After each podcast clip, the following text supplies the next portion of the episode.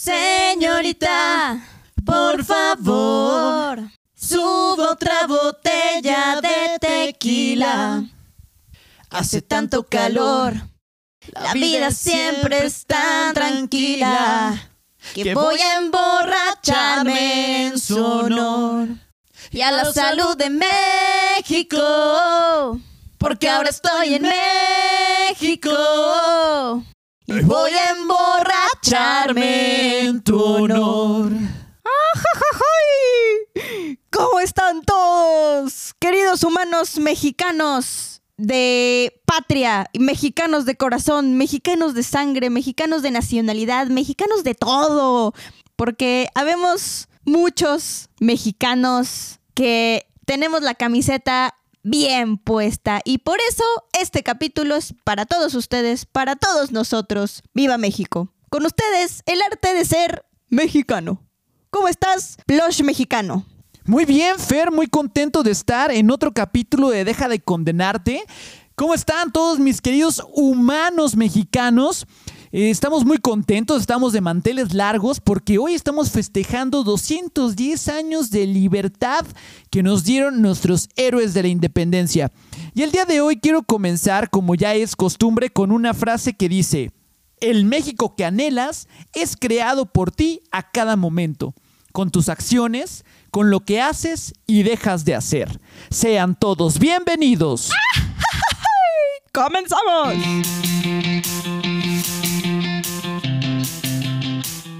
Nosotros somos Fer Y Plush, y esto es deja de condenarte. Deja de condenarte. En este podcast compartiremos con ustedes nuestras experiencias personales en todos los terrenos. Si te sientes identificado, escúchanos.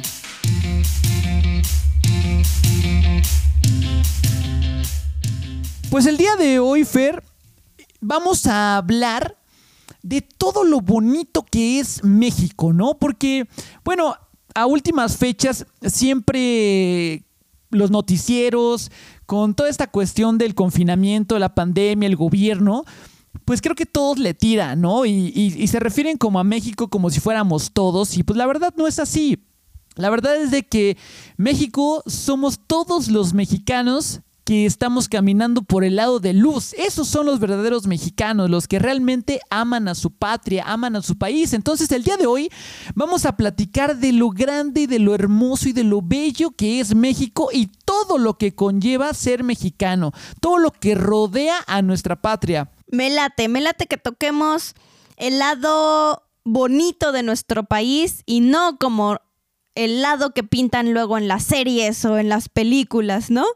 Creo que ya es momento de quitarnos ese estigma y esa etiqueta que también la gente, sobre todo del extranjero, pues tiene de nosotros. Entonces, ¿qué mejor que con este capítulo dedicado a lo bello de nuestro país? Nuestro querido México. Qué gran orgullo ser mexicano, ¿no, mis queridos humanos mexicanos? La verdad es de que yo, Fer, no me imagino vivir en otro país o ser de otro país, ¿no? Ser un plush, no sé, chileno un plush eh, español. no sé, como que nunca, no, no, me lo, no me visualizo ni como mexicano viviendo en otro país. No sé, ya, yo creo que ya eché raíces aquí en México. Eh, digo, en la Ciudad de México, como pues hemos visto muchos casos a nuestro alrededor, ¿no, Fer? La gente está saliendo a vivir al interior de la República por diversas causas y motivos, pero nunca al extranjero, ¿no? Yo creo que ser mexicano es algo que llevamos en el corazón y si tenemos muchos mexicanos humanos que nos escuchan ahorita igual que, yo, que sentimos que ya echamos raíces, pues bueno, pues mejor, pues no movernos, ¿verdad? Yo recuerdo, Fer, que desde pequeños nos enseñan absolutamente todo lo que tiene que ver con los símbolos patrios, ¿no? Exacto, ¿se acordarán? De nuestras bellas monografías de papelería. ¿Quién no compró una monografía de la papelería en donde venían todos los símbolos patrios? Además de los compositores de nuestro himno nacional.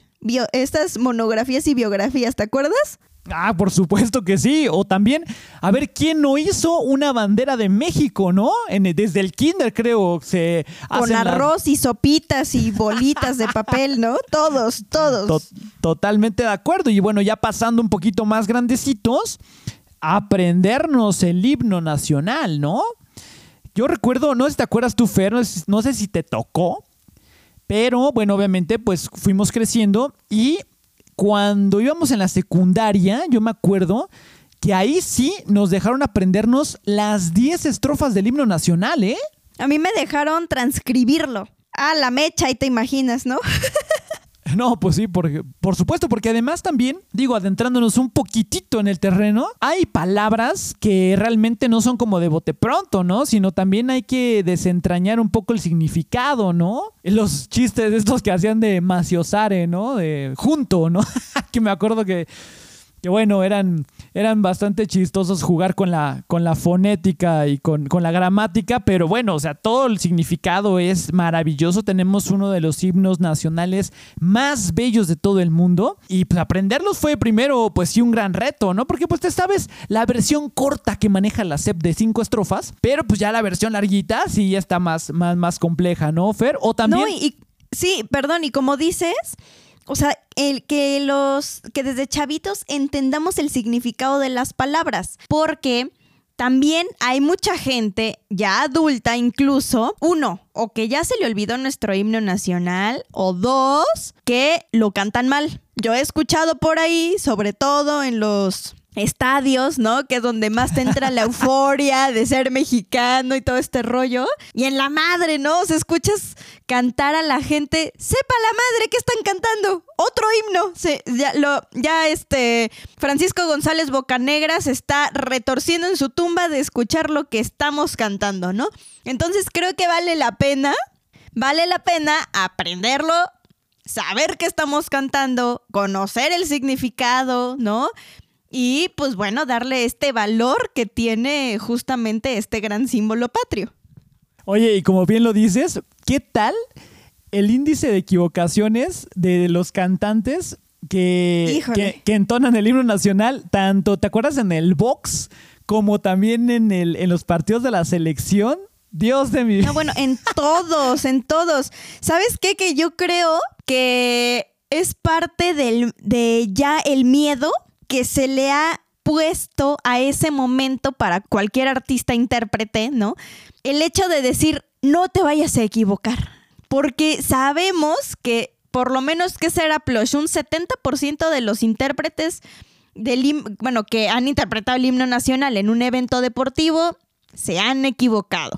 Y por supuesto, como siempre decimos, pues somos humanos, nos podemos equivocar, pero yo creo que todos esos artistas ya se suben con miedo y con esa cosquillita de decir, no la vaya yo a cagar, no la vaya yo a cagar, y de repente, bye, se perdieron del himno nacional. Totalmente de acuerdo. Oye, también el saludo a la bandera también, Fer, ¿no? O sea, ahí también es donde carecemos mucho, ¿no? Ahorita que tú dices de los estadios y todo este rollo, como también no saben saludar a la bandera. No, o sea, algunos los ves saludando como si estuvieran en la milicia, otros ves que, que se tocan el, que se ponen la mano en el corazón, ¿no? Otros con las manos atrás.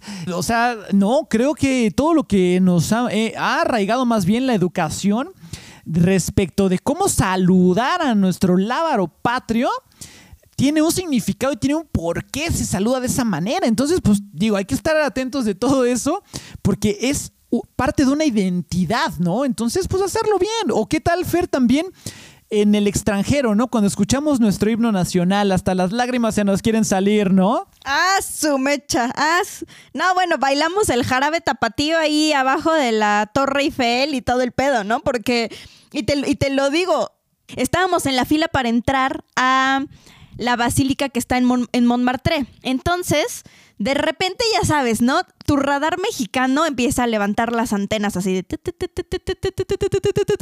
Mexicano a la vista, güey. ¿Por qué? Porque empiezas a escuchar eh, nuestro famoso tonito al hablar. Empezamos a escuchar, no, hija, mañana, mañana es el evento, que no sé qué. Ah, porque aparte viajamos en estas fechas, justamente. Entonces, volteamos Pepe y yo y estaba una señora con su hija y fue de mexicanos, ¿verdad? Sí, a huevo. ¡Ay, cómo está! No manchen. Y empezamos a hablar entre nosotros y resulta que la señora ya vivía allá, es bailarina y se iba a presentar en el barrio latino en un evento que iban a hacer para conmemorar la independencia de México. Y ella iba a estar ahí bailando, eh, pues con su mm, grupo de folclore, y nos invitó y nos dijo, si quieren celebrar el grito, pues vénganse, ¿no? Porque ahí va a estar toda la comunidad de mexicanos que vivimos acá y yo voy a bailar junto con mi grupo y no sé qué. Y dijimos, uff, estaría genial. La felicitamos, nos abrazamos como si hubiéramos, como si mutuamente hubiéramos encontrado un trébol de cuatro hojas, ¿no? Entonces fue muy, fue muy padre porque es algo que tenemos los mexicanos, ¿no? Esa calidez. Pues somos muy desmadrosos, pues nos encanta la alegría, nos encantan las risas, los gritos, la emoción, la emoción que te da ver a un paisano en el extranjero. Y ahí, justamente como decías, en el extranjero es cuando más te afloran los sentimientos mexicanos. O cuando escuchas el cielito lindo, ¿no? Ah, bueno, y ahí yo todo el mundo llora y no, o sea, no, no, no, es es ahí sí, soy mexicano, chinga. La identidad nacional en todos los terrenos estados y países alrededor del mundo. Es muy importante sentirnos orgullosos de nuestro México lindo. Oye, Fer, pero ¿qué tal? También un poco de, pues, pasando a lo que, a lo que fue, pues, nuestra niñez, a final de cuentas, ¿no? Porque fíjate que hace un par de días, el lunes, fue el Día Nacional del Charro Mexicano. No lo sabía yo, ¿eh? Pero tú te acordarás que, que pues mi papá fue charro y mi mamá escaramuza. ¿Y, me, y no hay suerte más mexicana, no hay actividad más mexicana que la charrería, ¿no, Fer? Entonces, desde ahí yo creo que tener esta identidad tan fuerte con nuestras raíces mexicanas nos dio un plus también en nuestra familia, ¿no? Pese a que nosotros, pues la verdad, no nos gustaba porque estábamos muy chavitos y teníamos a lo mejor otro, otra visión, ¿no? Una visión más bohemia. Eh, pues mis papás sí estaban eh, metidos en este en esta raíz tan, tan bonita, ¿no? De, esta, de, las suertes charras, porque además es maravilloso todo lo que se vive alrededor, ¿no? En el ambiente. Es los trajes, ¿no? Sobre todo eh, los trajes, la abotonadura, los cinturones, los sombreros, los colores. Por ejemplo, en este caso, eh, la parte, digamos que se divide en dos la charrería, ¿no? Que son los charros son los hombres y el lado femenino es la escaramuza charra, la cual hacen suertes con otras miembros de cada uno. Cada uno tiene su, su equipo, ¿no? Entonces hacen suertes a fin de formar, para que se den una idea, como una tabla rítmica arriba de un caballo y con unos vestidos increíbles de las escaramuzas. Y yo recuerdo muy bien que las escaramuzas mm, creo que no usan silla de montar. No, mm, para, para alguna suerte, según yo, ¿eh? Es albarda, ¿no? Ándale, exactamente. Cuando asistíamos tú y yo, Fer, a, algún lienzo charro, ¿te acuerdas? Para ver las competencias. Qué maravilloso, ¿eh? Qué maravilloso todo el folclore que se vivió. Entonces, imagínense, mis queridos humanos, pues teníamos dentro de la familia precisamente ese gran ejemplo que fueron nuestros papás dentro de la charrería mexicana. Y bueno, yéndonos un poquito más hacia el lado histórico, pues tenemos absolutamente toda nuestra rica historia que nos antecede, ¿no, Fer? De los héroes, de los héroes que nos dieron patria y libertad, como, como, como se dice.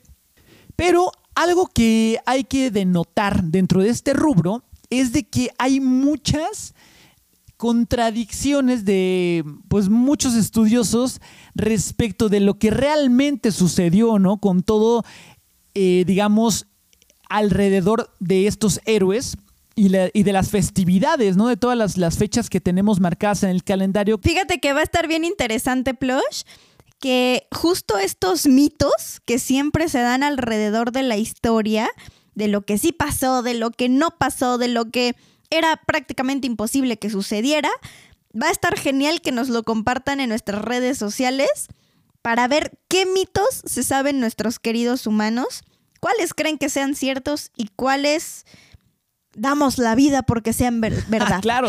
Y mira, a final de cuentas, yo creo que nadie, como, como, como lo mencionábamos en una de las pastillas, nadie tiene la verdad absoluta, ¿sabes, Fer? Entonces, nadie va a saber realmente cuál es la verdad, ¿no? Y, pero pues, a final de cuentas, si no coincide con, con la realidad, pues que sea como un poco del gran pez, ¿no? Decían en esta, es una película maravillosa que se la recomendamos con Iwan McGregor, en el cual el papá le cuenta historias fantásticas al niño respecto de, algo, de, de- de historias muy sencillas, ¿no? Y el papá en algún, en algún momento de la película le dice, hijo, es que si yo te contara la historia, no tiene absolutamente nada de relevante, pero yo le pongo todo el corazón, le pongo, muy, ahora sí que de mi cosecha, a fin de que sea muy entretenida y que nunca se te olvide la historia, en este caso es un ejemplo de la película, de cómo naciste, ¿no? Porque se la pinta así como muy fantástica. Entonces, a final de cuentas, pues hay que seguir con este tipo de, de mitos, porque pertenecen a nuestras tradiciones. Y a final de cuentas, nadie, nadie, nadie sabe la, la verdad, ¿no? Exacto, exacto. Y al final de cuentas, pues, como en todo plush, cada quien creerá lo que quiere. Efectivamente, Fer. Fíjate que haciendo también un poco como un scouting al hacer el, el research de este capítulo, yo les preguntaba a, a algunos mexicanos humanos qué era lo que más les gustaba de México, ¿no? Y fíjate que algunos me dijeron que el clima.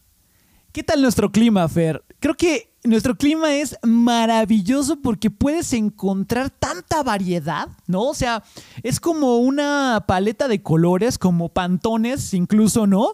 Que puedes decir, a ver, yo quiero un lugar caluroso, pero ¿qué tipo de calor? No, pues calor húmedo o calor seco, ¿no? Entonces ya dependiendo de lo que tú Exacto. quieras, pues es al estado a donde te diriges, ¿no? O bueno, el- por el lado contrario, ¿qué tipo de frío quieres? ¿Quieres un frío extremo? ¿Un frío templado, no?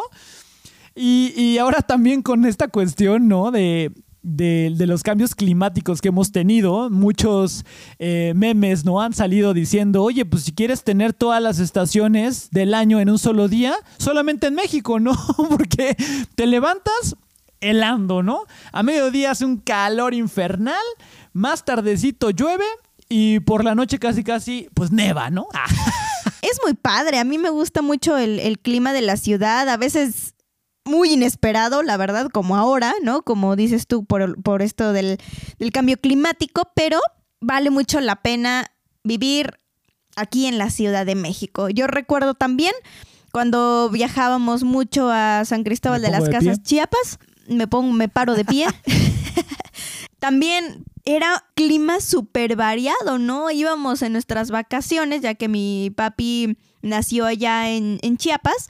Entonces íbamos en nuestras vacaciones de verano, en la madre te quemabas. Ibas en las vacaciones de invierno, se te caía la nariz como Michael Jackson, ¿no? O sea, estaba impresionante la variación de climas, ¿no? Y la variación de climas dentro del propio estado de Chiapas. Ibas a Tuxtla, era un tipo de clima. Ibas a Tapachula, era otro tipo de clima. Ibas a San Cristóbal, era otro. Entonces, en la madre, o sea, México tenemos de todo. Fíjense nada más, mis queridos humanos, ¿no?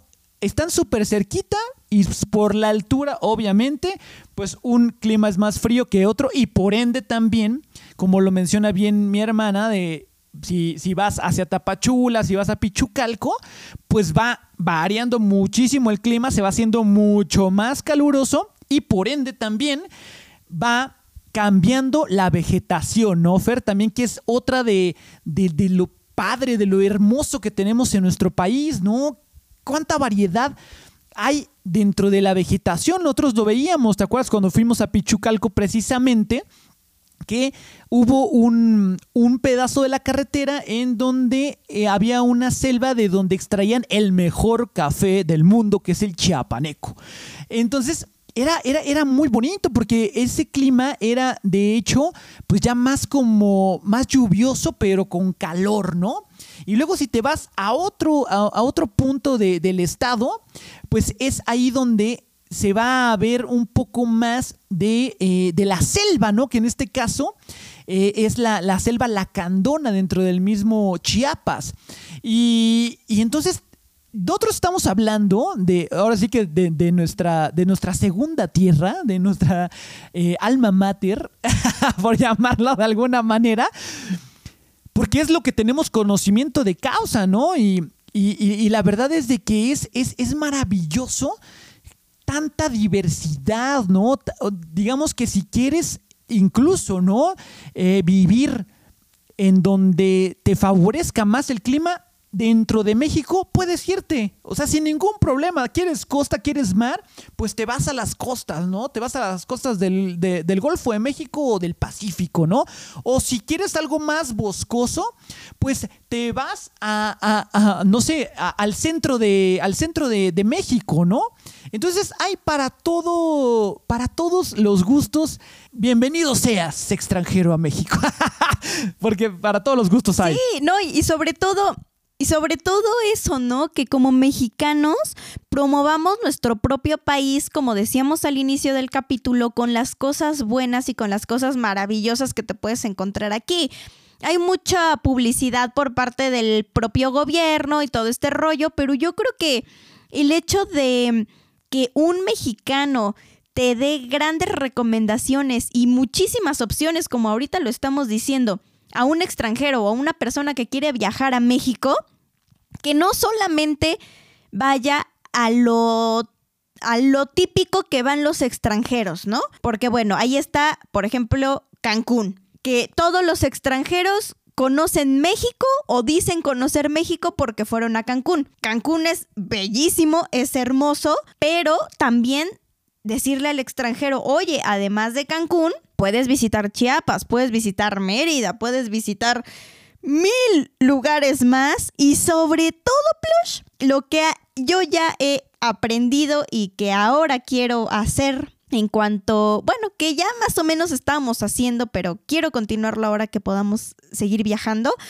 es conocer todos los rincones, los lugares que no vienen marcados en los sitios turísticos ni en los mapas turísticos, sino todos aquellos que están súper escondidos. Yo tengo una anécdota cuando fui a Mérida, que Mérida es increíble y maravilloso.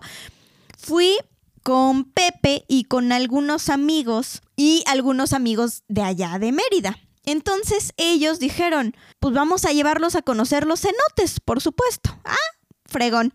Fuimos al cenote turístico por excelencia y o decepción, ¿no? O sea, hagan de cuenta que entraban al rollo. hagan de cuenta que entraban a la alberca más saturada de gente.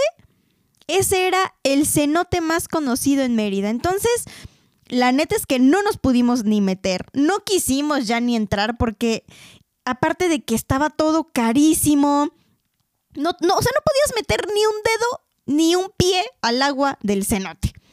Dijimos, no, vámonos de aquí, ni modo, qué lástima, ya no pudimos entrar a ningún cenote. Y de repente la chava que vivía en Mérida nos dice, vamos a agarrar carretera. Chingue su madre. Hay cenotes que yo he ido descubri descubriendo y los vamos a explorar el día de hoy. Dijimos, ah, pues va. Agarramos carretera y de repente, plush, así en medio de la nada, en un pedazo de terracería donde ya ni siquiera pues había como, como espacio para la gente o para turistear. Vemos un letrerito de madera pintado a mano que decía cenote, no recuerdo el nombre, un, un, nombre un poco extraño, ¿no? Eh, entonces dijimos, a ver, ¿a poco sí habrá un cenote por aquí? Y de repente nos bajamos del coche y él era el cenote más increíble y más hermoso y solo y vacío que habíamos visto en todo el viaje a Mérida. Fue nuestro gran hallazgo, estábamos felices y me acuerdo perfecto que estábamos de, oye, pero si sí entramos, porque, o sea, literal estábamos solos, en medio de la nada.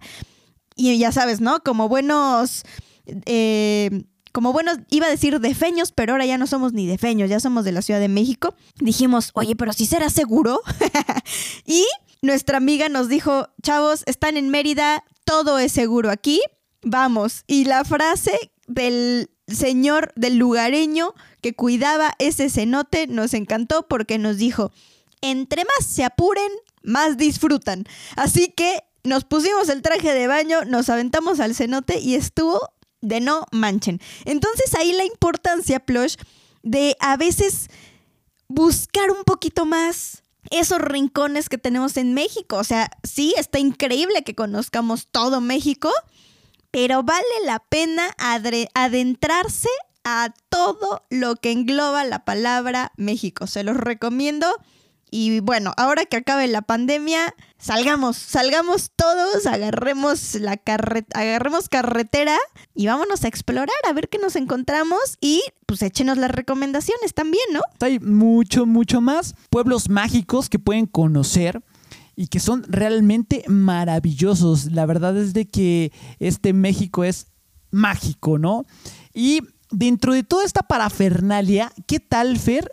Nuestro bagaje gastronómico. Y también conocidísimo alrededor de todo el mundo. Cada estado tiene un platillo que lo distingue. Imagínense nada más. Hablar, y bueno, ese y por decir algo, solamente un, platillo, pero tienen otras especialidades más, ¿no? Eh, por ejemplo, eh, las tlayudas oaxaqueñas, ¿no? El tasajo, igual del mismo estado. Bueno, de Chiapas ya ni les decimos, ¿verdad? Porque ahí es nuestro fuerte. Incluso si, empiezan a notar como que estoy emanando más saliva, es porque ya se me está haciendo agua a la boca, la verdad. Oigan, sí, humanos, humanos chiapanecos, si alguien nos escucha, mándenme un quesito, corazón de mantequilla. Doble crema. Doble crema, corazón de mantequilla. Oye, Fersi, un, un, un, una, un jamón de pierna, un jamón de pierna planchado con azúcar, por el amor de Dios. Ay, sí, unos tamalitos chiapanecos también, por ahí, ¿no? No, pues no, y hay una serie de, de, de cosas deliciosas, ¿no? Por ejemplo, los camotes típicos de Puebla. Digo, ustedes. El molito. El molito. Oye, las empanadas potosinas, ¿no? También. Uf. Yo fíjate que yo tuve la oportunidad aquí porque, pues, uno de mis mejores amigos, mi querido Frank, que casi casi también siempre menciono, es ya prácticamente de San Luis Potosí. Él dice que es de la Ciudad de México, pero no, mis queridos humanos. Él ya es de San Luis Potosí. Su corazón es potosino. Igual que mi querida Sandy Guzmán. Entonces, en serio que saben muy diferente, ¿eh? Saben muy, muy diferente a las que encontramos aquí en el supermercado congeladas que las que las, ahora sí que las auténticas y las verdaderas, ¿no? Pero pues así nos podemos seguir con muchísimo, muchísimo más de, toda la gastronomía mexicana que es muy rica. Sobre todo saben que la diferencia de los condimentos, ¿no? Muchos de los extranjeros se quejan porque dicen que la comida mexicana es sumamente spicy, eh, condimentada, precisamente. Y pero, esa, eh, pero eso es lo que le da sabor realmente, ¿no? Se quejan también del picante, ¿no? Que no pueden los extranjeros con él. Pero ¿cómo se extraña el picante cuando un mexicano va al extranjero, ¿no? Yo he escuchado muchas historias de que se van a vivir eh, por, por motivos de trabajo al extranjero y lo que piden que manden es siempre eh, picante, ¿no, Fer? O sea, que los chiles. Salsitas, sí, sí, Los dulces picantes también, ¿no? Muy tradicionales aquí de México. Fíjate que ya los, ahora que, lo, como les digo que fuimos a Barcelona, en las esquinas plush hay tienditas como las de aquí, ponle tú, digo, no, no tan así, ¿no? No tan, no tan mexican como, como las que conocemos, pero ya son tienditas arregladas para mexicanos. Entonces te encuentras productos de la costeña, pip, gol, de, de los chilitos en vinagre, la salsita roja, la salsita verde, todo lo que antes los extranjeros se llevaban en la maleta, ya lo hicieron negocio. ¿Cómo de que no? pero, por supuesto, es carísimo. Entonces, pues la gente prefiere que si tú te lanzas para allá, pues oye, ¿no? Échame échame algo que acá te cuesta una salsita 10 pesos y allá te la venden a quién sabe cuántos euros. Entonces, pues bueno, supieron hacer el negocio nuestros mexicanos que están en el extranjero, pero pues no manchen, también no, no se pasen de lanza, ¿no? No abusen, oye, pero también, no sé si te acuerdas, obviamente tú te vas a acordar, ¿verdad? Pero llevaste una canastita de dulces típicos, ¿te acuerdas también para Europa, precisamente? Y Sí. Pues los dulces típicos, mis queridos mexicanos, pues es el jamoncillo de pepita, es el dulce de leche, es el, el limón, el acitrón, La obleíta. la obleíta, exactamente. Uf, qué delicia. La, la Sí. alegría. Y justo lo llevé de regalo a unos chavos que nos iban a dar hospedaje en Barcelona y les encantaron, estaban felices. Al otro día ya no había nada en la cajita. estaban felices. Ah, traía tamarindito. Estaban felices, felices. Así que la neta es que nuestra gastronomía es de otro nivel. Es Hay que basta. aprovecharla, hay que aprovecharla. es basta y deliciosa, ¿no? Y también de este tipo de gastronomía o de cualquier gastronomía, pues nuestros queridos mexicanos humanos, pues se van haciendo de ciertas preferencias, ¿no? Pues a mí me gusta más esto, el mole. ¿Qué tal el mole? Uf, el mole, que a mí me gusta más el pipián. eh, que me gustan a mí lo- los pambazos en este caso, ¿no? Por hablar de, de esta fecha que es muy eh, patriótica, ¿no? Que es clásico los pambazos, los chiles en nogada. Pozole. Y el pozolito, exactamente. Y eso, eso precisamente esta, este bagaje gastronómico que es muy vasto, sirve también, mis queridos humanos, para rendirle un homenaje a aquellos que ya no están en esta faz de la tierra y que entonces nos adentramos a otro rubro que solamente tiene México, que es ese culto tan increíble a la muerte, ¿no? Que cada cada eh, 1 y 2 de noviembre recordamos y vivimos y les ponemos sus platillos preferidos a esas personas que físicamente ya no están con nosotros en lo que en lo que se denomina aquí en México las ofrendas, ¿no, Fer? Entonces traemos todo ese bagaje gastronómico a otro punto que se remonta al rubro de las tradiciones, ¿no, Fer? Oye, pero qué cañón, es, es padrísimo. Yo, ¿te acuerdas? Creo que el año pasado fuimos a Coyoacán. La forma en la que ponen las ofrendas, las catrinas, como las visten, como las decoran, de los materiales que lo hacen, es increíble. Hay una exposición bien padre que pues no sé si este año la vayan a hacer en Reforma de las calaveras hechas con diferentes materiales, desde Shakira o pintadas a mano. Eh, Están increíbles, se las recomiendo muchísimo.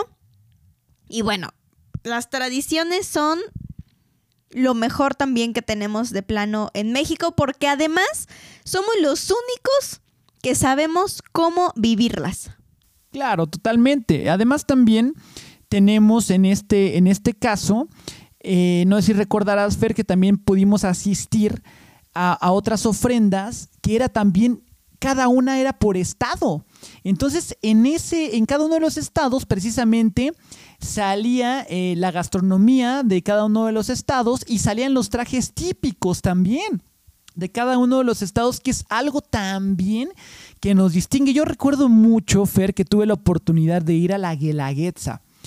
Y en la Guelaguetza, lo que, lo que se.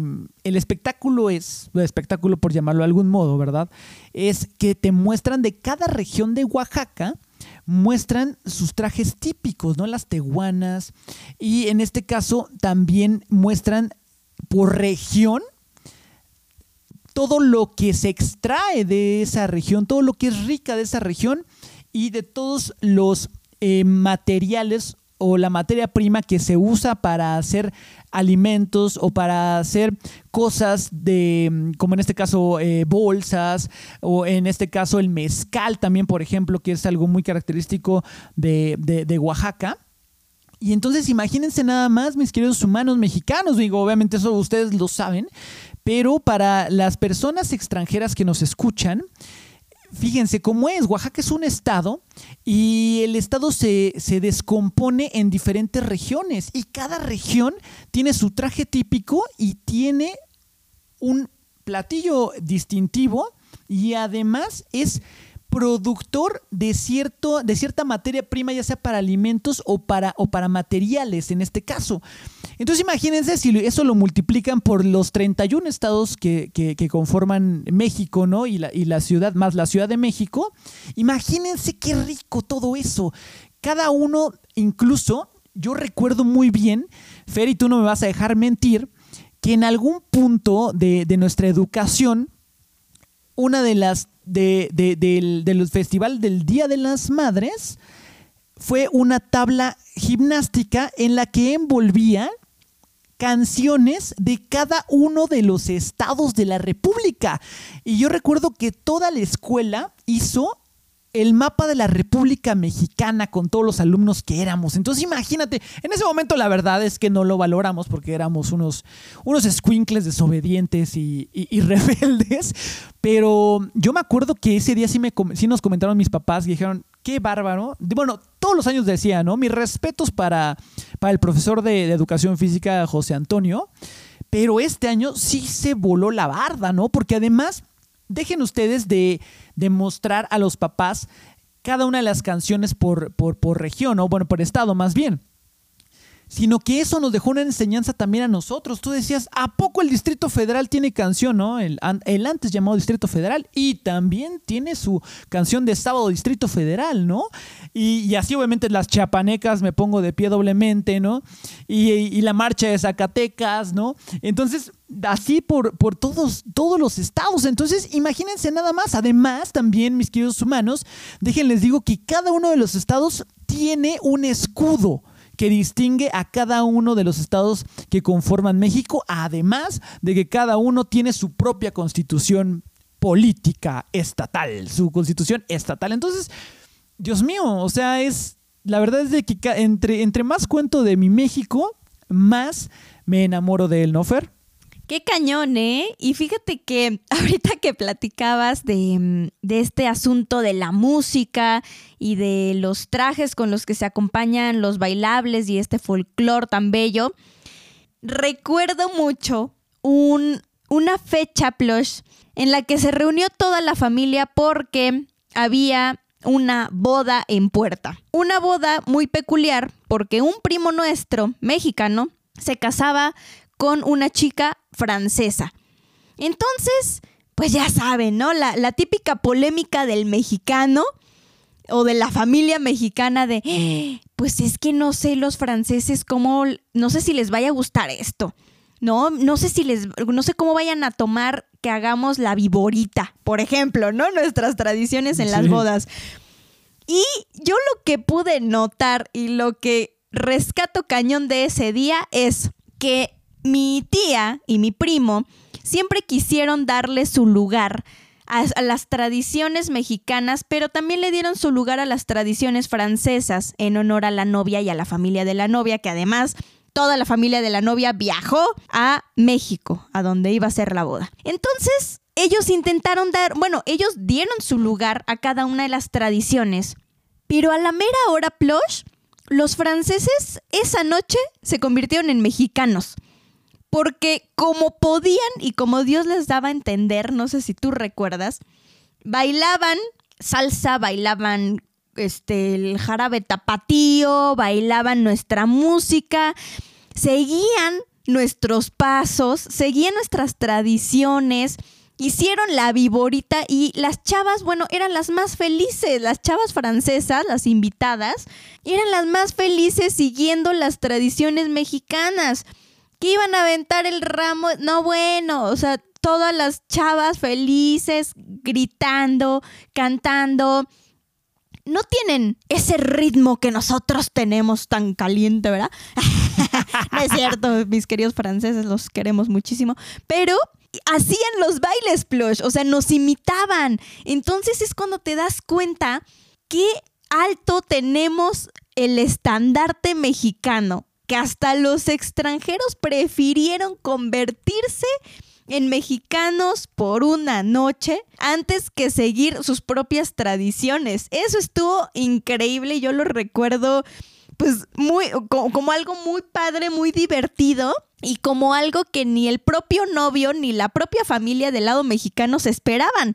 Además, de que por supuesto también se les incluyó en todo momento y nunca hubo como esa típica separación, ¿no? De la familia uno por aquel lado, la familia dos de este lado. Entonces se armó un ambiente muy padre y a la vez muy gracioso porque nadie esperaba esa reacción de los franceses. Así que México, como siempre, predominando en todo momento. Oye, diría mi Kim, es que tú te puedes dar cuenta luego, luego quién baila con sabor y quién no. Exacto. Ellos le echaban un chorro de ganas, neta, porque estaban felices bailando. Pero luego, luego, la neta es que nos distinguimos por el saborzote que traemos. Exactamente, totalmente de acuerdo, Fer. Y además también, fíjate que haciendo hincapié de nueva cuenta en la música, pues tenemos también, eh, fuera de, los himnos de todos los estados, pues la, la, la, canción vernácula, ¿no? Que eso también distingue y que traspasa fronteras. Ahorita lo mencionábamos al principio del episodio, Fer, del Cielito Lindo, por ejemplo, ¿no? El Serenata Huasteca, por ejemplo, también, que es una de mis canciones favoritas. Eh, México lindo y querido. Entonces, bueno, tenemos tanta, tanta, tan, tan, tanta diversidad de canciones que, que realmente distinguen ¿no? a México de, de, entre otros países, que, que, la verdad es de que pues debemos de, de, de seguir sobre ese rubro hablando de la, de la comunidad artística, ¿no? Tenemos también grandes exponentes eh, eh, en el arte, ¿no? En este caso tenemos a, a Frida Kahlo, que, que, incluso mi sobrinita Danita es fan de Frida Kahlo. Le mandamos un saludo, te amamos Danita. Eh, pues en este caso también ya hablando de ese rubro, pues Diego Rivera, ¿verdad? Tenemos a Carlos Monsiváis, a Ramón López Velarde, tenemos a grandes, grandes eruditos, eh, pensadores y también pues es parte de, de, nuestro México, ¿no? Esta, digamos, esta comunidad de intelectuales que en este caso influenciaron también en los movimientos sociopolíticos de, de, de, una década determinada en México, creo que siempre es bueno llevarlos de estandarte nosotros los artistas, porque precisamente pasamos a, a, ser de esta importancia de, de, nuestro pasado a generar mismo, ese mismo peso ahora en el presente, ¿no? Ahora lo vemos con, con, con todos los, los, los, autores, con todos los compositores, de que realmente están rescatando eh, covers únicamente, ¿no? En este caso, que ya lo platicábamos en el, en el episodio pasado, que los directores eh, de cine están utilizando el estímulo fiscal para hacer eh, remakes de películas eh, hollywoodenses que ya vimos, ¿no? Pero yo creo que no debemos dejar de lado, y vuelvo a hacer hincapié en el mismo rubro, tenemos una historia maravillosa. Recuerden que el que no conoce su historia está condenado a repetirla. En este caso, yo sé que conocemos nuestra historia y todavía más aún debemos de tener esa confianza en nosotros mismos que contamos con un respaldo muy rico en todos los ámbitos habidos y por haber.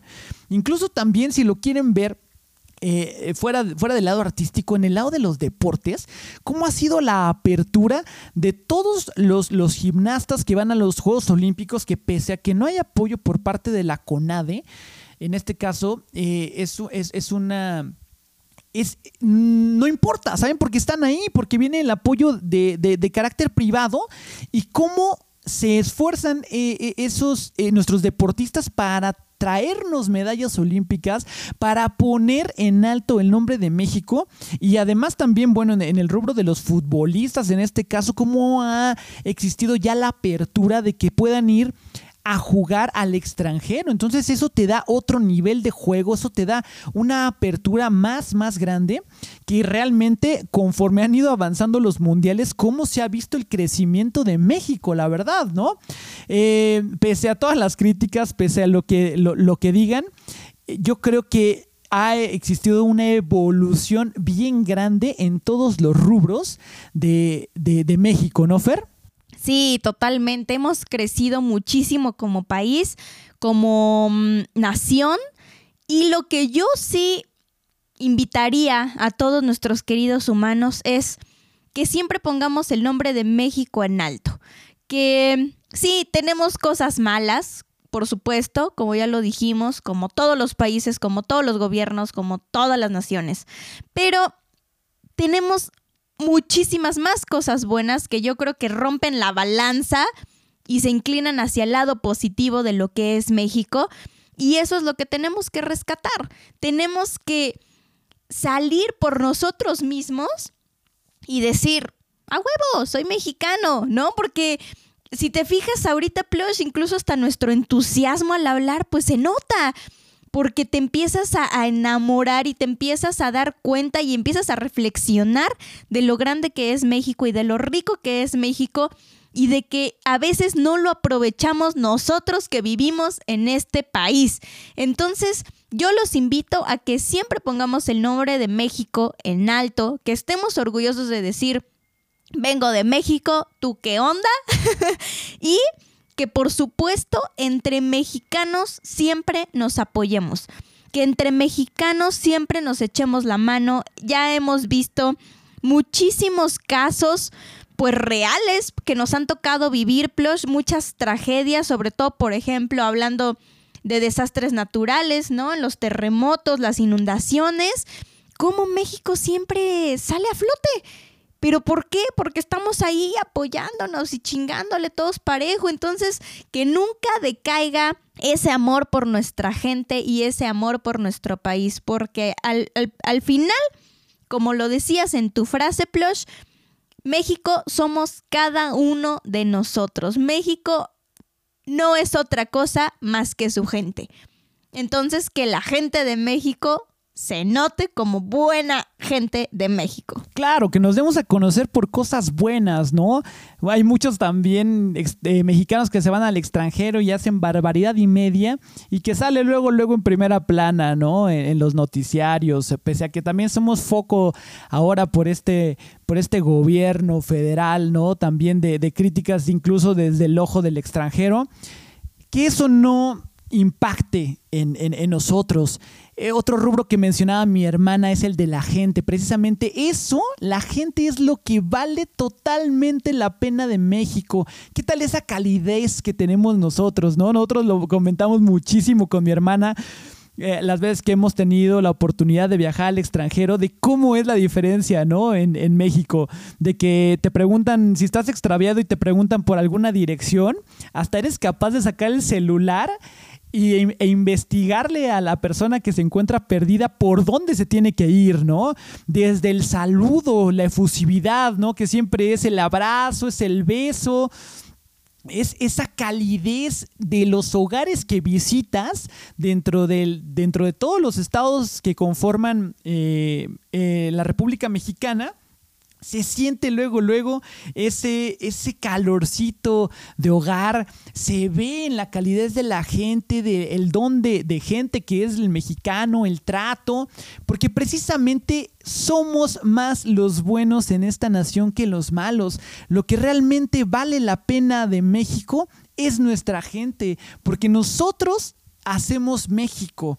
Es algo maravilloso el tener... Eh, el rodearte, eh, en este caso, de personas mexicanas que tienen la misma idiosincrasia que uno y que pese a que estén estemos pasando realmente un, una, una, racha, un, un pequeño bachecito en nuestra vida, cómo se ve la positividad, ¿no? De, la gente. Siempre eh, viene, viene como decía mi hermana, viene un desastre natural como son los, los temblores, los, los terremotos, y la misma gente, o sea, eso me quedó también muy, muy grabado en este último del 2017, cómo es la unión de la gente, ¿no? Cómo la gente, los voluntarios, empezaban a ayudar para tratar de sacar a aquellas personas que se encontraban dentro de los escombros, ¿no? Lo mismo que sucedió en el 85 también. Entonces, esa unidad, esa fraternidad que tenemos, que no se pierdan. Somos una sola nación,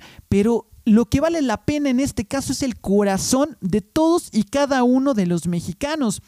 Este capítulo se los queremos dedicar, Fer y yo, a todos y cada uno de nosotros, los mexicanos que formamos esta nación, a todos los que estamos del lado de la luz y que día a día con nuestras acciones construimos un México diferente, a fin de regalar, perdón, a fin de regalarles un futuro más esperanzador a nuestras futuras generaciones. ¡Viva México! Y me quiero despedir el día de hoy con una frase que dice Fer, cuando el pueblo mexicano salta sus barreras, casi ningún esfuerzo es bastante poderoso para detenerlo. Gracias. Gracias a todos, queridos humanos mexicanos. ¡Viva México! ¡Chingao! Besos a todos.